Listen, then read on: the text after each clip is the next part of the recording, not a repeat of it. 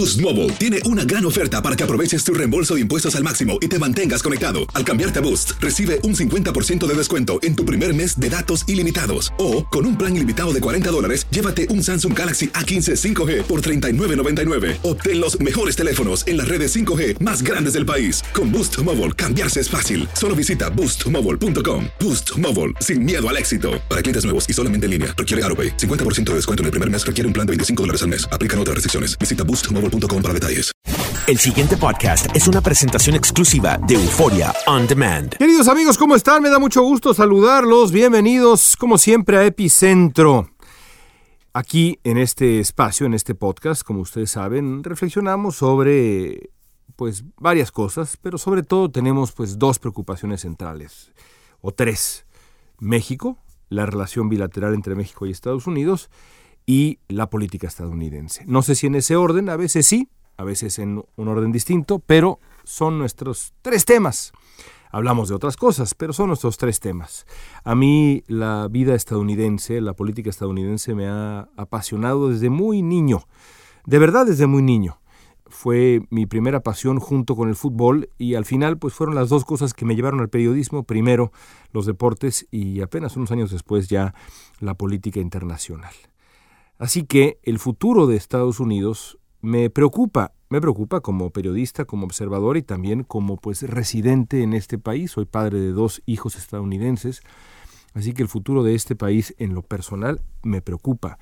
Pero más allá de que me preocupe en lo personal, preocupa en lo general, porque Estados Unidos atraviesa por un paréntesis que podría ser eso nada más, una burbuja, un paréntesis que tenga después de la burbuja, después del paréntesis, una época muy complicada. La semana pasada, el analista y autor Robert Kagan, que por cierto es un conservador de larga trayectoria, que dejó el Partido Republicano tras la nominación de Trump en el 2016, publicó un ensayo que ha causado revuelo en Estados Unidos y con toda razón. La pieza, que se publicó en el Washington Post, advierte de una crisis constitucional que se aproxima, una crisis sin precedente en la historia estadounidense. Dice Kagan, hay una posibilidad razonable de incidentes de violencia masiva, un colapso de la autoridad federal y la división del país en enclaves rojos y azules, es decir, demócratas y eh, republicanos y demócratas, conservadores y liberales o progresistas, en guerra durante los próximos tres o cuatro años, dice, dice Kagan.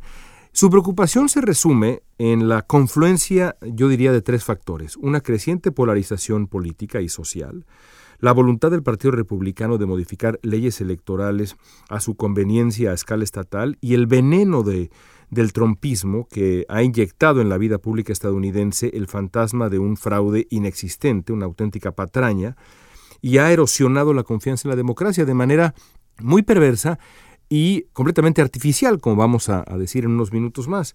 A Kagan le preocupa sobre todo, pues sí, el 2024. Está convencido este hombre, como la mayoría de los analistas, de que Donald Trump va a ser el candidato presidencial republicano. Yo creo que así va a ser. Si Trump quiere la candidatura, la va a tener, ya lo hemos dicho aquí.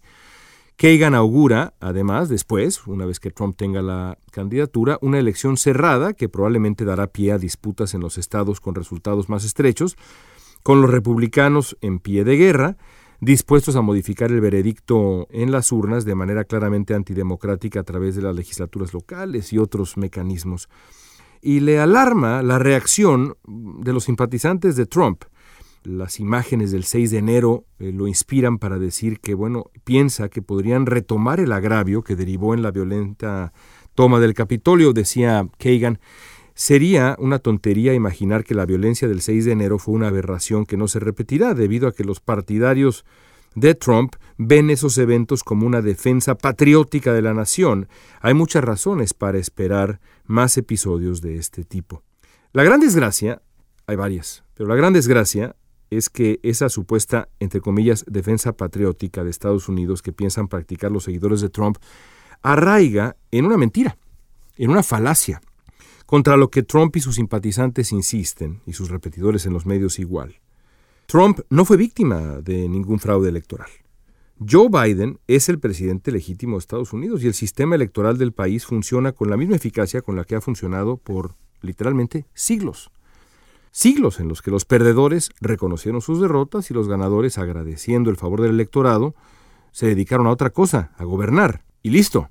Claro, hay por ahí una excepción, evidentemente, que es la elección del 2000, en la que la Suprema Corte detuvo un recuento en Florida que tal vez habría puesto en duda el triunfo de, del republicano George W. Bush. Pero incluso aquel, aquel antecedente, aquella excepción a esta regla de normalidad democrática, no se compara con lo que se vive ahora. El mito del fraude ha sido desmentido, además, varias veces.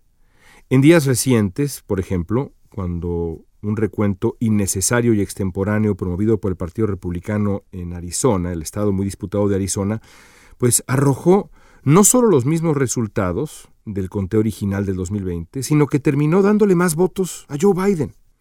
Ahora, no solo eso, ¿eh? de verdad. Documentos revelados también en las últimas semanas confirman que el equipo de Trump diseminó rumores y calumnias sobre el supuesto uso fraudulento de máquinas electrónicas de votación, a pesar de que sabía que carecían completamente de sustento. En otras palabras, está ahora comprobado que el equipo de Trump sabía que estaba mintiendo, sabía de la mentira, de la patraña del fraude, y a pesar de ello decidió envenenar la confianza pública en la democracia. Se trata de un atropello moral inédito en la historia estadounidense. La pregunta, bueno, hay varias, pero la pregunta inicial es si sirve de algo conocer la verdad detrás de la construcción de esta patraña tan nociva. Evidentemente la respuesta es sí, los estadounidenses pues tienen derecho a saber, deben saber que no hubo fraude y que la democracia estadounidense funciona. Pero el daño, y esto es lo que Kagan subraya de manera clarísima, ya está hecho en muchos sentidos. Trump calumnió a la democracia de su país y algo quedó esa frase calumnia que algo queda, pues algo quedó, y no quedó cualquier cosa, ¿eh? quedó algo muy importante. Porque como sugiere Robert Kagan, lo que dejó Trump ha sido una herida enorme y un agravio punzante entre millones de votantes que se piensan hasta el día de hoy robados. ¿Qué forma va a tomar ese agravio en el 2024 con Trump en la boleta otra vez? Esa es la pregunta. Y a Kagan le preocupa la posibilidad de que Trump, digamos, pierda de nuevo y que en esta ocasión lo que se quedó en una insurrección, en un intento de insurrección, se convierta una verdadera insurrección, se vuelva una verdadera insurrección. Que lo que se quedó en un intento por revertir los resultados democráticos de la elección del 2020 se convierta en un intento mucho más descarado y quizá exitoso para robarle a los votantes la voluntad de las urnas. Es decir, un fraude electoral. Y Kagan advierte, la Constitución de Estados Unidos, las leyes estadounidenses, la concepción de país no está construida para nada de lo anterior. No hay salvaguarda suficiente en la Constitución para proteger a Estados Unidos de una crisis de ese calibre. Y de ahí la alarma de lo que puede venirse en dos años, tres años. Yo estoy convencido de que esta va a ser la gran historia de los próximos diez años en Estados Unidos. Ojalá que se quede nada más en un capítulo más, ojalá, porque si se extiende más allá, el riesgo puede ser todavía más grande. Y como dice aquella famosa frase de que hiciera famosa Lincoln, una casa dividida contra sí misma no puede mantenerse en pie. Veremos qué pasa con este país. Desde Los Ángeles, California, Estados Unidos, soy León Krause. Amigos, gracias por acompañarnos en este epicentro. Por favor, escríbanos, escríbanos para conocer su opinión sobre este podcast de eh, Univisión Noticias. Eh, estamos a sus órdenes en uh, arroba León Krause, en Twitter, Instagram, Facebook menos, pero Twitter sobre todo, Instagram, y en el correo electrónico lkrause arroba univision.net. Siempre un gusto compartir con ustedes unos minutos a principios de semana y mucho más si nos escriben y nos dicen qué opinan de lo que aquí escuchan y qué más quisieran que pusiéramos sobre la mesa. Tengan una gran semana, amigos. Gracias. Hasta la próxima. El pasado podcast fue una presentación exclusiva de Euphoria On Demand. Para escuchar otros episodios de este y otros podcasts, visítanos en euphoriaondemand.com. Boost Mobile tiene una gran oferta para que aproveches tu reembolso de impuestos al máximo y te mantengas conectado. Al cambiarte a Boost, recibe un 50% de descuento en tu primer mes de datos ilimitados. O, con un plan ilimitado de 40 dólares, llévate un Samsung Galaxy A15 5G por $39.99. Obtén los mejores teléfonos en las redes 5G más grandes del país. Con Boost Mobile, cambiarse es fácil. Solo visita boostmobile.com. Boost Mobile, sin miedo al éxito. Para clientes nuevos y solamente en línea, requiere AroPay. 50% de descuento en el primer mes requiere un plan de 25 dólares al mes. Aplican otras restricciones. Visita boostmobile.com para detalles.